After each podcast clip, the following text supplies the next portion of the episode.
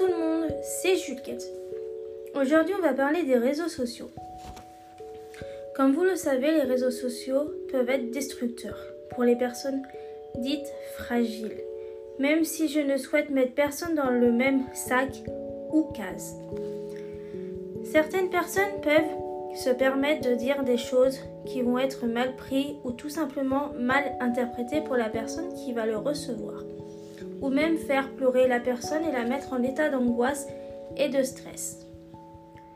Je me permets de dire cela car j'étais moi-même victime d'harcèlement sur les réseaux.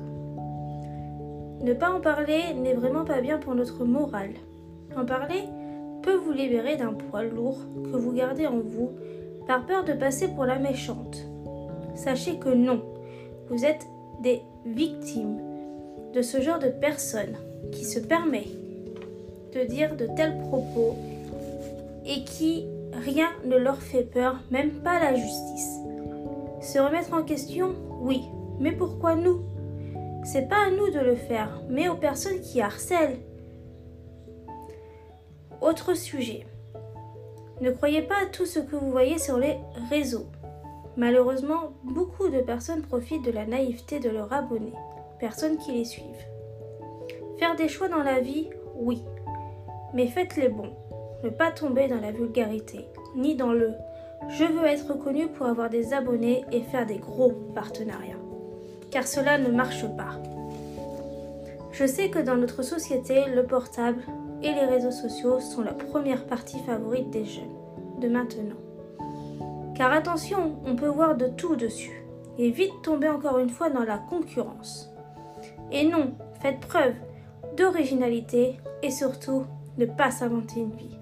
Rester soi-même, c'est la clé du succès. J'espère que je vous aurai aidé à mon échelle à faire avancer les choses sur le harcèlement sur les réseaux sociaux ou le harcèlement en général.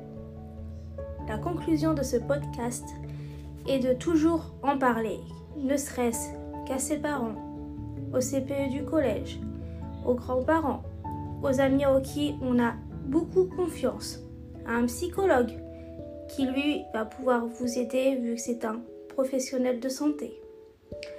Voilà, j'espère que ce petit podcast vous aura plu. Je vous laisse mon compte Instagram qui est French Parisienne, tout, tout attaché, pardon. Sur ce, je vous fais de gros bisous et à très vite pour un prochain podcast.